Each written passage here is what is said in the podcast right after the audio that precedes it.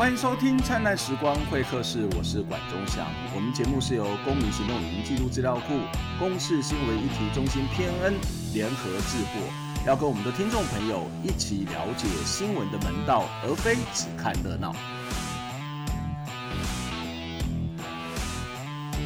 我想，在一个地方，如果有一个好的体育休闲的场所，应该是当地的。呃，不管是居民或者是一些小朋友，或者是想要运动的人，可能都会非常喜欢的地方哦。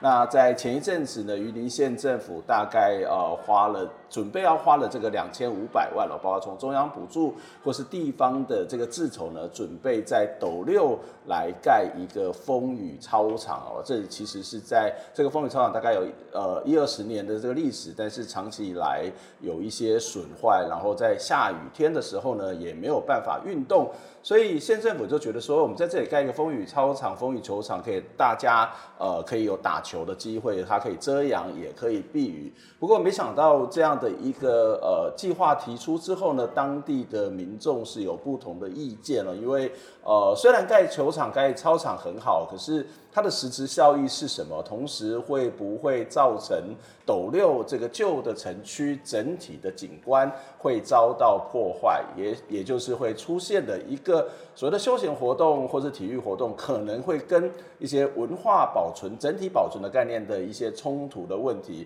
所以今天我们在节目呢，也再次的来到了斗六哦。我们邀请到两位来宾来跟大家谈这样的一个话题。我们首先邀请到的是呃张妙柱，他是云林溪文化。聚落联盟的呃代表，好，呃，主持人好，荧幕前的观众大家好。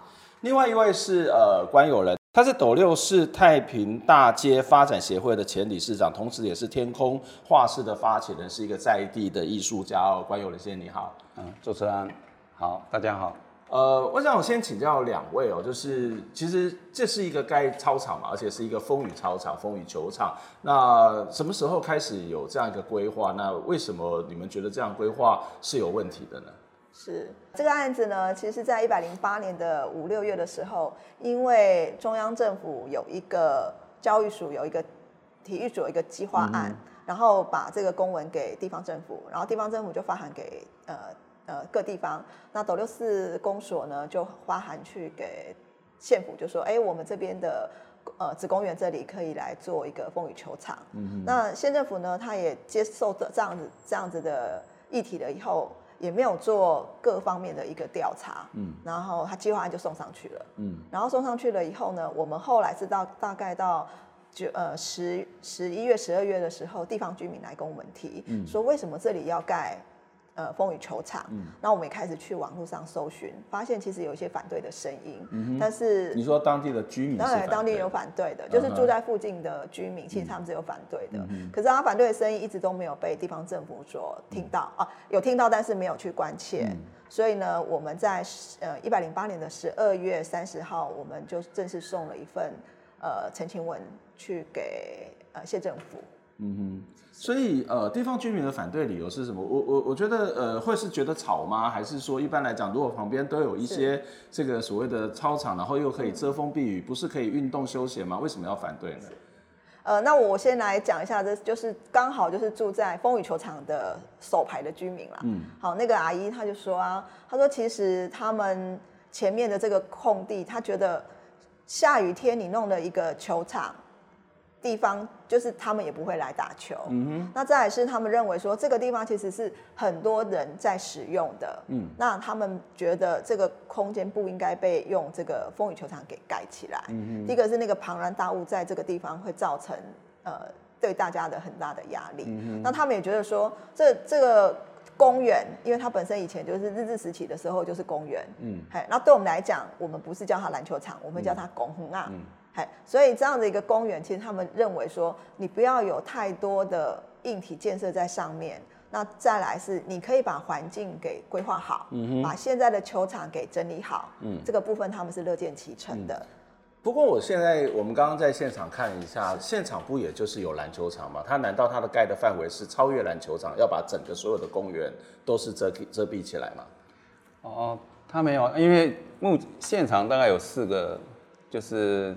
全场的篮球场，嗯哼，它要加盖的部分是两个，嗯，那我刚补充一下，就是地方居民反对一个原因是说，呃，其实这个篮球场的使用率蛮高的，嗯。嗯，但是其实周边都有那个室内的球场。OK，啊，那你再加盖这里，其实第一个下雨天其实使用率也不会很高了。嗯、我有问过来打球的人，他们其实不会说下雨，然后大家约去打风雨球场，这、嗯、是很奇怪的一个概念。使用性并不是太高，然后它可能斜雨你也没办法使用，嗯、地上会湿滑嘛。嗯、那现在地方居民那个林阿姨她反对的一个主要原因就是说，平常她已经太多人在用了，几乎就整天在吵了。那如果在风雨球场，那等于是晚上好了，那使用率更高。嗯，嗯，所以它是整天可能二十四小时都在都在被被干扰的状况。嗯，所以其实从地方居民的角度，特别是刚刚谈到是在第一排这附近的同呃这些呃居民，他实际上会觉得说这个使用率很高，然后有球场，那晚上会砰砰砰的声音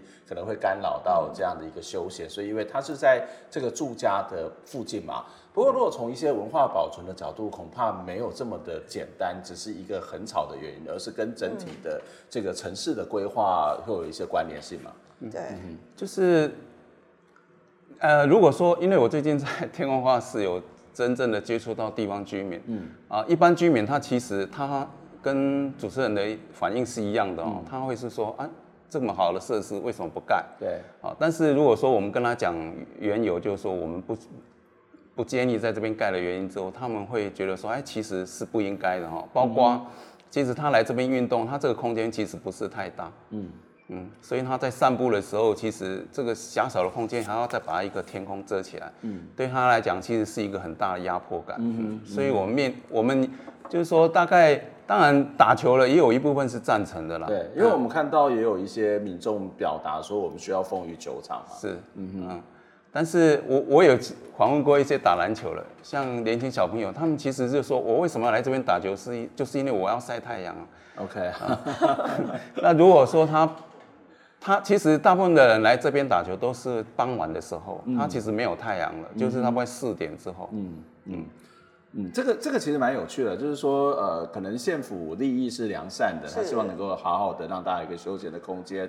可是其实你会看到，即使在这里打球的人，或者是地方的居民，他们恐怕都有一些不同的意见。是但是这个这个这个地方叫做子公园嘛，那对这子公园其实也有一个非常长的这个所谓的历史嘛。对，嗯，那我我想来先来讲一下刚呃主持人谈到的这个呃文化景观这个部分啊，嗯、其实我们可以从这一张地图里面。看得到这张地图是一九三三年的啊，嗯、那一九三三年其实，在斗六的呃城外的这个地方，对，它就设置了一个公园，嗯、所以他那时候就叫斗六公园。就在这个位置，它就是斗六公园。它就是斗六公园了。那那到光复了以后呢，这个区块叫做中山公园。嗯好，那一直到了最近这十几年来，那因为刚好有一个建物重新改。改建，所以呢，地方政府呢又帮它叫做子公园。嗯嗯、好，可是对于老斗六人来讲，我们称呼这里是公园啊，嗯嗯，我就是古公园。嗯、所以对于五维郎地方人你来看哈，早上来运动的比打球的还要多。嗯，然后接下来打球大概都是三四点以后才会打球。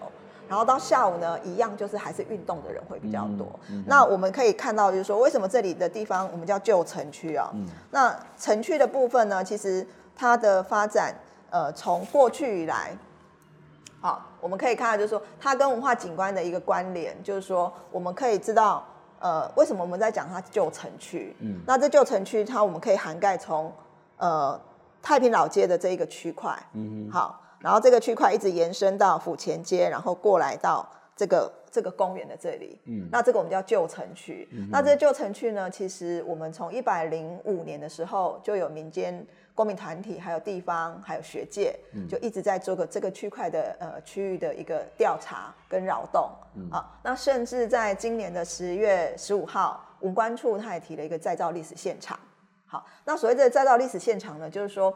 它不是用单点单点的文化资产的保存，而是希望是整体性的。嗯、所以就是因为这个整体性呢，会让这个整个空间在还没有做呃定位跟发展的时候呢，嗯、那会因为这个风雨球场而被破坏了。所以我们的考量点就是说，今天这个风雨球场你可以盖，但是不适合选址在这个地方来盖。不过这个我都有点好奇哦，就是我们如果看这一张图，如果看到旧城区，其实其实就是在整块嘛，对不对？是。但是操场就是在这个地方。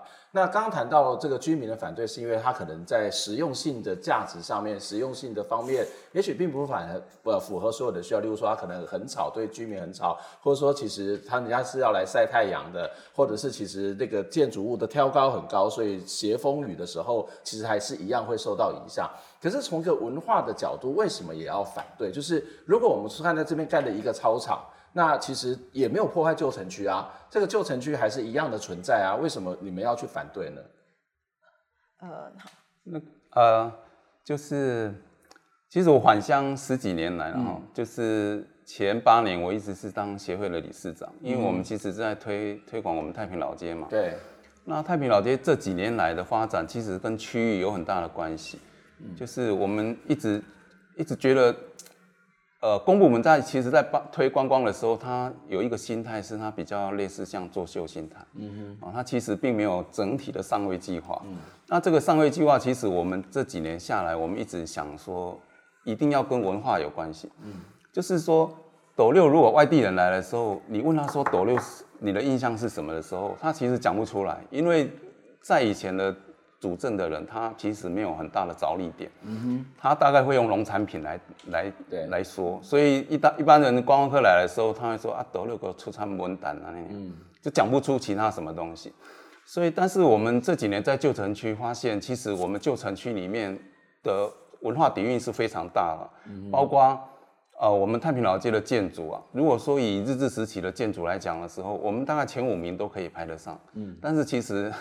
它不，它它着力点不是太大在这里，啊，所以我们这一个风貌的维护，其实对我们来讲是很重要的啊。就像，就像我们，比如说，呃，一个美人好了，你的妆是要上，如果她是古典美人的话，难道你要上一边是古典，然后一边是新潮吗？嗯哼。公呃公部门会来跟我们讲说，哎，其实盖一个这个叫新旧并存啊，可是对我们来讲，它太靠近了。嗯。就是它在一个短短的区域里面，比如说我们面对行体纪念馆好了，嗯，它紧邻你就可以看到后面是一个现代的建筑，嗯、是一个很奇怪的一个风貌。不过我们到很多的国家都看到新旧是并存，就像刚刚县府讲的，它它有什么不好呢？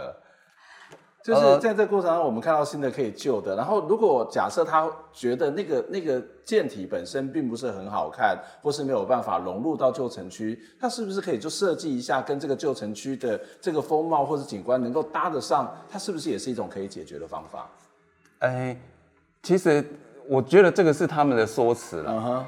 对，就是说，其实我们，哎，因为我们这个推行这个计划，其实不是就说你做什么，我们给你反对什么。对。就是其实我们在这里经营应该有五年的时间，一直在推呃所谓的旧城文化这一个概念。嗯，嗯，那这个概念如果说有一个新的建筑，嗯，我们当然是极力要反对啊，因为它其实就是这个风貌跟天际线就会被整个改观。嗯嗯嗯嗯，好，原则上应该是说，呃，在这个时间点，比如说现在的再造历史。呃，再造历史现场的计划也刚在提报。嗯哼。那这个提报的过程当中，如果没有做一个好一个上位跟景观的规划，嗯，那我们贸然的去盖了一个风雨球场，那对这个旧城区来讲是加分还是减分？嗯哼。嗨，所以这个部分我觉得是地方政府要去考虑的。嗯。那再来是在这个整个议题的过程当中，地方政府没有做到一个公民参与。嗯。好，所谓刚刚我们有提到。呃，有打球的声音，有住在在地居民的声音，有文化团体的声音，嗯、然后有一些是呃来这边带小朋友来这边玩的妈妈的声音，这些声音到底有没有被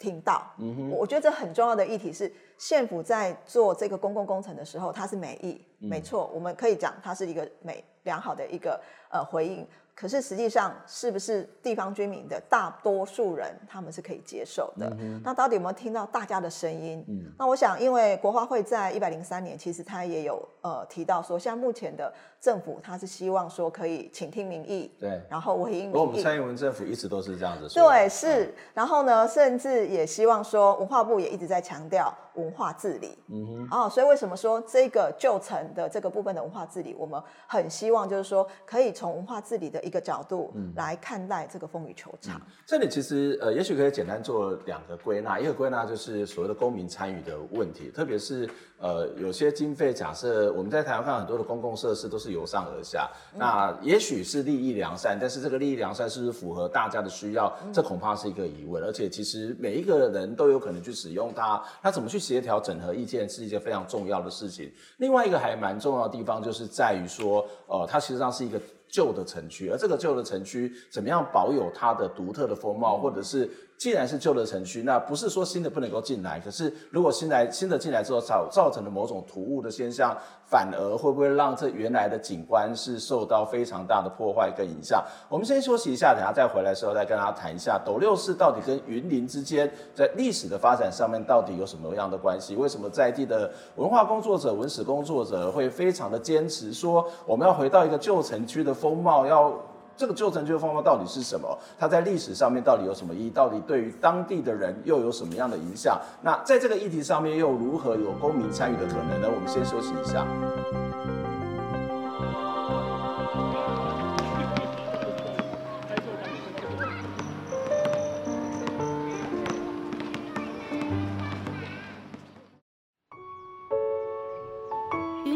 斗六市在漫长的发展脉络中，保留了一些很有故事的历史建筑。一九二七年，为了纪念裕仁皇太子访台而新建的行启纪念馆就是其中之一。在行启纪念馆后方有一大片空间。这一区块其实是一个空地，早期就是一个跑马场，所以我们也会有日治时期的一个看台。那在光复的时候，其实它是一个野球场，就是棒球场。他后来就盖了那个欧别郡的联谊中心。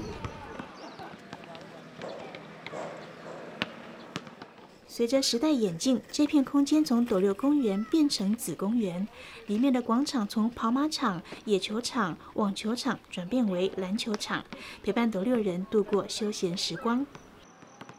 子公园里的篮球场建制了数十年，使用率高，傍晚常有青少年在这里打球。只是时间久了，地面与篮筐难免损坏。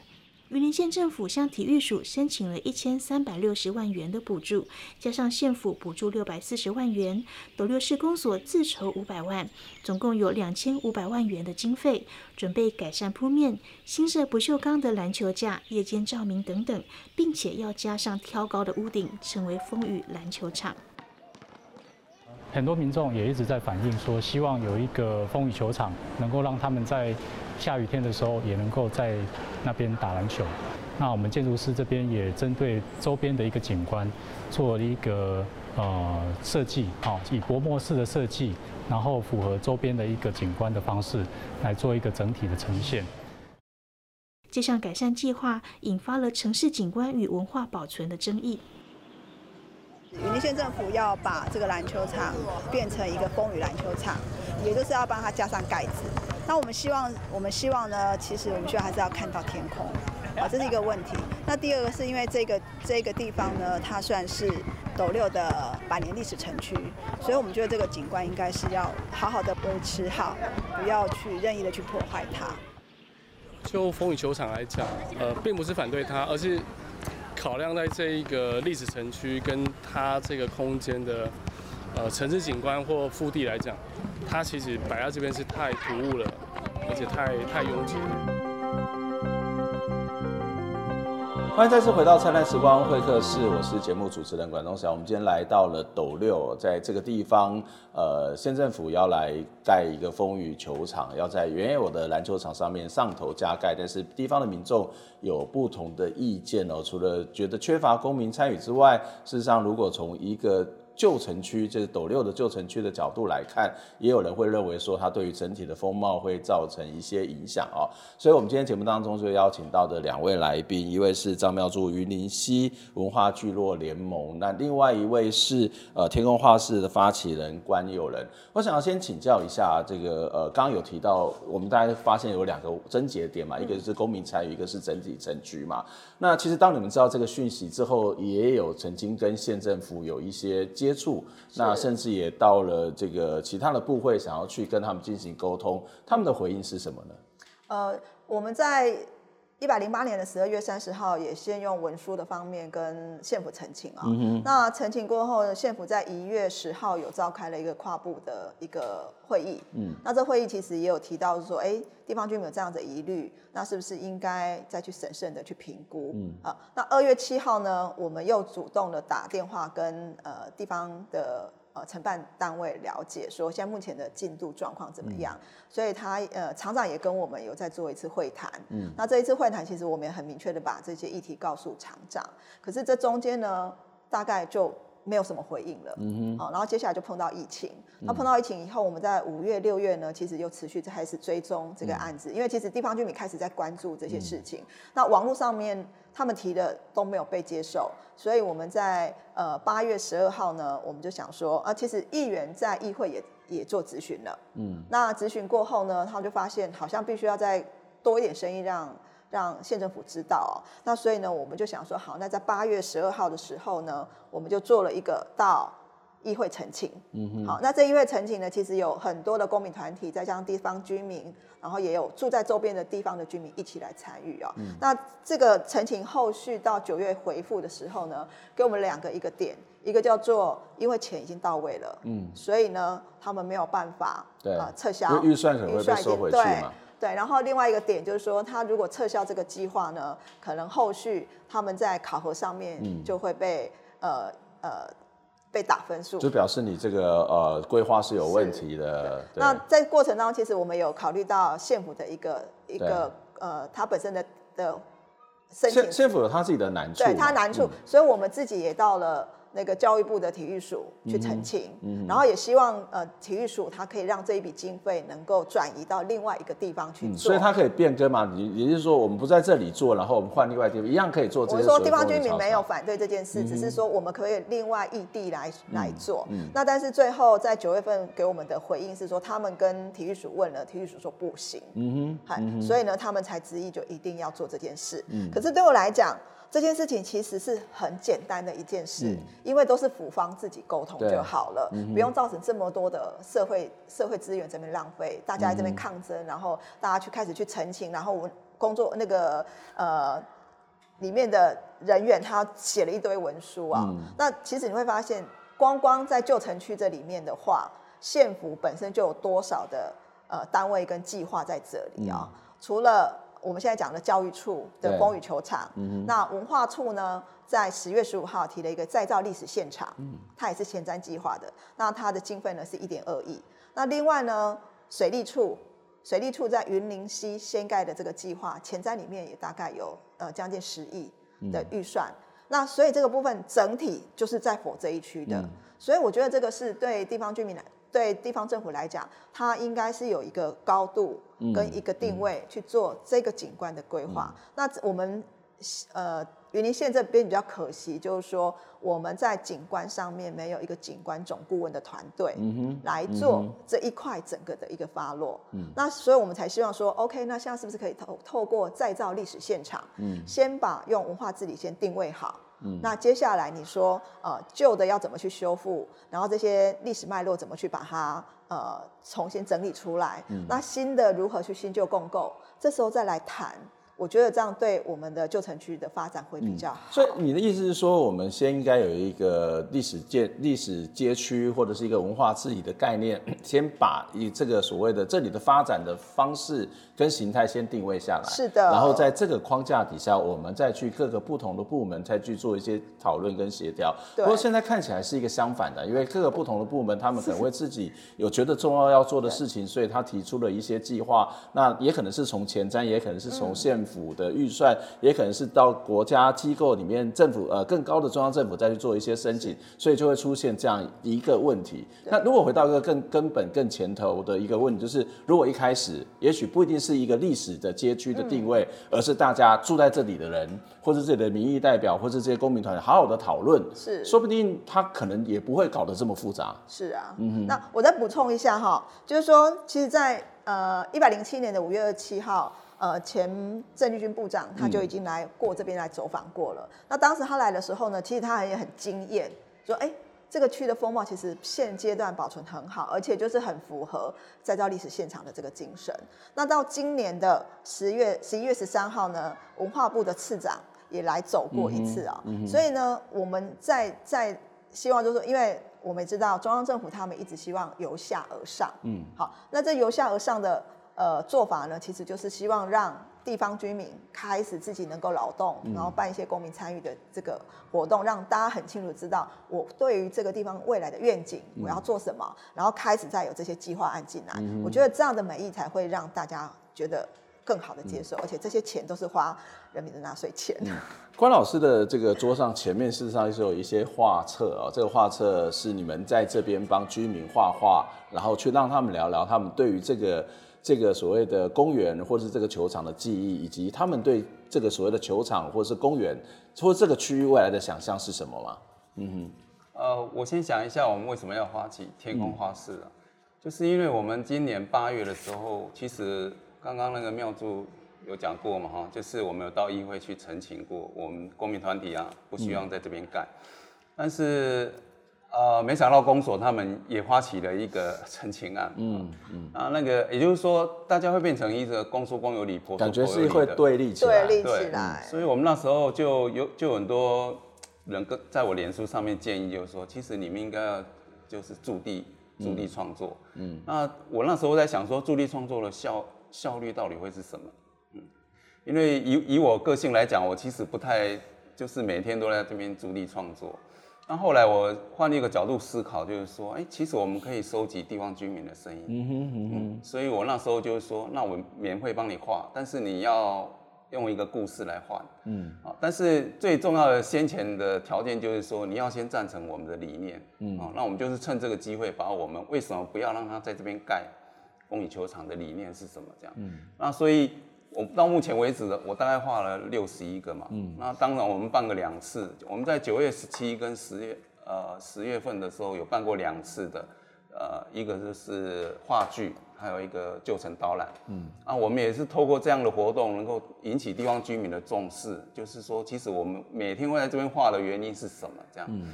那我我就像我第一次开始画的第一张，我是找那个就是我们。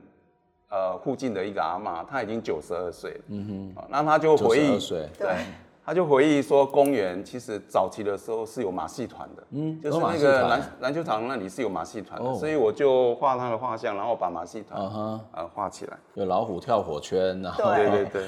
那像这一个，我们也也访问，就是说我们现在在的这个 lobby，呃。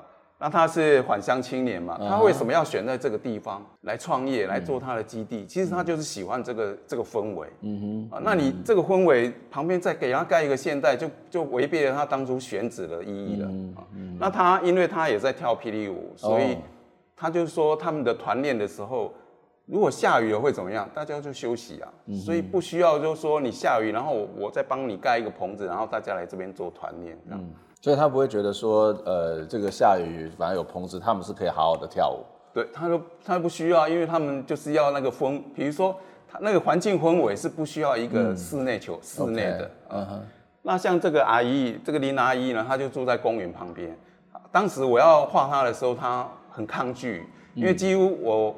我我会有时候会就是说跟他讲完的时候，就是说，哎，你让我画画，一般长者都不太愿意，嗯，嗯，因为他们觉得啊，这样我我已经这么老了，嗯，就拍谁了哈，就不要画这样子。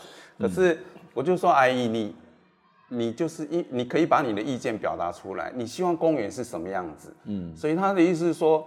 那我就是公园，就是要种树种花的地方，嗯，所以我把它画出来的时候，嗯，他非常的开开心，嗯。他本来不愿意曝光了，然后之后就天天跟人家讲，就说，哎，这边有有画家在画图，嗯嗯，那我再介绍。所以这是我们可以看得到，在这些呃画画里面，在不断的透过绘画的过程去讲的个别的故事，个个别的记忆。对，像这个陈晨老师，他已经八十几岁了。嗯哦，那他就叙说公园其实早期的时候，这边其实是一个相扑，有有哦，还有相扑在这边，uh 对，uh. 做运动的。嗯，所以其实公园的它它其实公园的目的，其实在历史的很长的一段里面，它其实不是单一的。嗯嗯，所以在这里面看到的是个别的记忆，其实非常有趣哦。每一个人的在这里生长的年代不同，他们所经验的记记忆也会有一些差别。对，那、嗯、那其实我也知道打篮球，其实他赞成的人比较多，但是其实我也去访问过他们。嗯哼，哦、呃，那这这是一个十八岁的一个同学。嗯，那我就问他说：“你们为什么要来这边打球？”然后如果说我们把你盖一个棚子给你们，你们你们要吗？他们有七八个人，全部都说不要。嗯哼。那不要的原因就是说啊，我们就是想要在大太阳下面打球啊，嗯、我们就是要流汗啊。嗯哼。嗯，所以我们也画了，当然也有一一些人是赞成的啦。嗯哼。嗯哼。这是一个呃，现在已经是九十二岁的一个阿伯了。嗯、那他还住在公园旁边。嗯。呃，那当时他也不太让愿意让我画啊、呃，但是我画完的时候是就说。阿伯，你画你讲一个故事，呃，然后他就说他是打过中日战争的。哦，嗯，他是因为打中日战争，民国三十四年跟随军队来台湾、嗯、之后，因为呃那边就沦陷了嘛，所以他就没有回去，嗯哼、呃，所以其实我画这一个的时候，也因为因为画画的关系，我就跟当地居民就大家都很熟，变成好朋友，对，然后如果经过我们再跟他讲，就是说我们的。主要原因是像这样的一个狭小的一个公园里面，你把天际线全部都盖掉了，那不是很痛苦的一件事吗？嗯嗯、所以其实，呃，就是我们你看我画这么多人，就代表说很多人就是不希望在这边干。嗯、那我们这个其实是每一天一则故事，其实是第一个换取地方居民的意识。嗯那另外一个就是让主证人听到，就是说其实是有不同声音的。嗯嗯，这是刚刚看到是很多是个人的记忆、个人的故事，但是它其实堆积起来也是一个斗六的记忆，是一个云林的故事。嗯、事实上，在整个台湾的历史发展当中，从斗六这样的一个目前这个行政区域当中，呃呃，就在云林这个行政区域当中，其实斗六也扮演了一个非常重要的角色。嗯、如果我们从一个长远的区域的历史来看，到底斗六跟整个云林的发展有什么关系？为什么你们一直觉得这个旧的城区有非常重要的是，它的风貌必须要有一些完整性的。是好，那我想这个斗六跟云林的关系哦，如果我们就本岛来讲哦，嗯、全台湾大概就只有云林县没有云林寺。嗯哼，啊对，那每次我在导览的时候，每个人我一直跟他们讲，他们就说，哎、欸，真的哎，嗯，好，那真的为什么呢？是因为斗六的名字呢是比云林来的早。